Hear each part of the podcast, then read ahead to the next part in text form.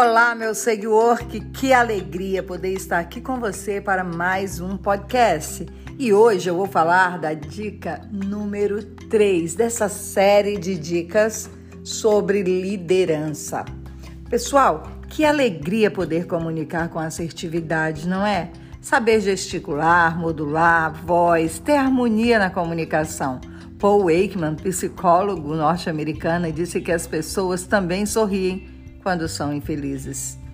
Logo, toda forma de falar, de gesticular e até de não falar é uma comunicação.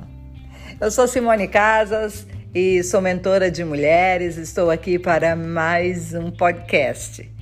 Ser objetivo, ter clareza na comunicação faz com que as coisas aconteçam de forma mais hábil, mas qualitativa. Todavia, algo que o líder não pode deixar de fazer é o monitoramento, pois se você vira as costas e espera que o resultado caia do céu, isso não vai acontecer mesmo. Uma boa dica na hora de delegar é deixar o plano de ação efetivamente designado e com isso você ter a oportunidade de estar monitorando etapa por etapa. Uma outra coisa na hora de comunicar é prestar atenção na comunicação não verbal. Porque a fala é o último recurso da comunicação. Isso está citado lá no livro O Corpo Fala, que, aliás, é uma excelente dica para quem quer aprender 1% mais todos os dias. Faça a leitura desse livro, é super interessante. Tem uma outra dica bacana para quem gosta de é, investigar em várias fontes. Existe um filme lá na Netflix chamado Roleta de Emoções. A gente se vê ontem. Muito interessante, uma combinação de emoções e comunicação. Vale a pena. E nós sabemos que os comunicadores confiantes, eles se conectam com outros por palavras, gestos e voz. E comunicar não é só abrir a boca. Não é só abrir a boca e falar, falar, falar. Até porque, segundo o livro Cérebro Feminino, do, do Lovan Brizendini, os homens pronunciam poucas palavras, apenas 7 mil por dia. É, quando eu falo apenas 7 mil, é porque as mulheres falam ou pronunciam durante o dia pelo menos 20 mil palavras. Agora dorme com uma dessa, hein, meninas? O líder precisa ter cautela em falar e cada palavra deve ser relevante, significativa, pontual e assertiva.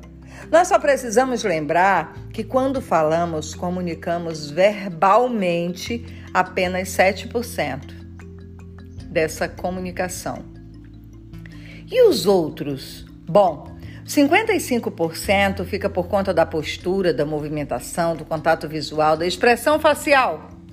38% fica por conta do volume, da tonalidade, do timbre, do ritmo. Isso mesmo.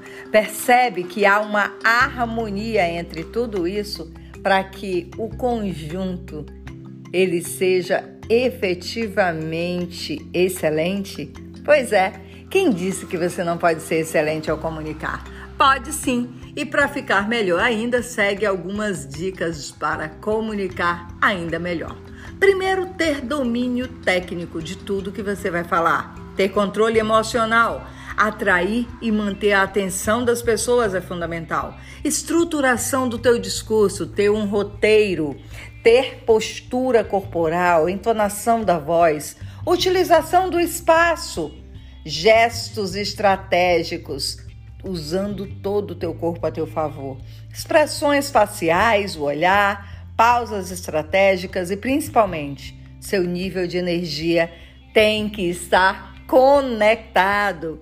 Platão disse um dia que o aprendizado muda posturas. Será que muda mesmo? O que, é que você acha?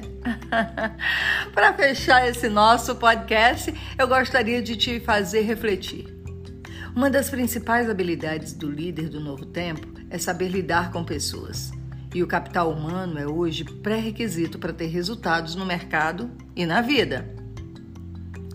Será que eu preciso dizer que o líder deve desenvolver a capacidade de comunicar cada dia mais, mais e melhor? Então, líderes como Sócrates, Martin Luther King, Nelson Mandela, Jack Welch, Pedro Calabres, Mário Sérgio Cortella, Tati de Andela, Roberto Bet, do Dry Age, o Debete, a Flávio Augusto, entre outros.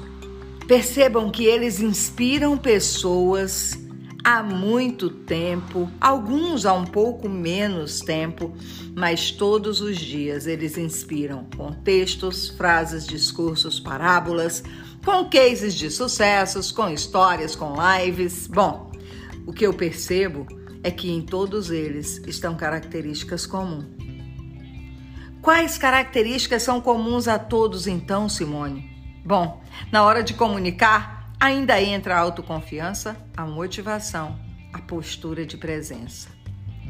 E uma forma ímpar de atrair a pessoa. Qual é ela? Cada um tem a sua. O meu convite é para que você identifique qual é a sua forma de atrair as pessoas. Beijo no seu coração, eu sou Simone Casas e let's bora! Rumo à excelência, 1% todos os dias.